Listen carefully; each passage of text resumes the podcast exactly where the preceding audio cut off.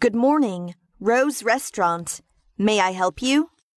What time do you open this evening? We open at half past six, sir.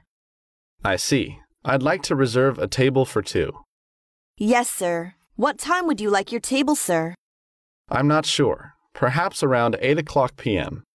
Fine. I'll reserve a table for two at eight o'clock p.m., sir. May I have your name, please? David. Thank you.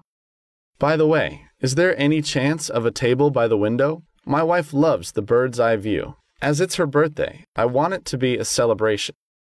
I see. We have already received many bookings, and though I can't guarantee anything, please be assured that we'll try our best. I hope you'll understand. I do, but I would appreciate you if it could be arranged. We'll try our best. We look forward to having you with us tonight, sir. Thank you for your calling. Goodbye. Goodbye, and have a nice day.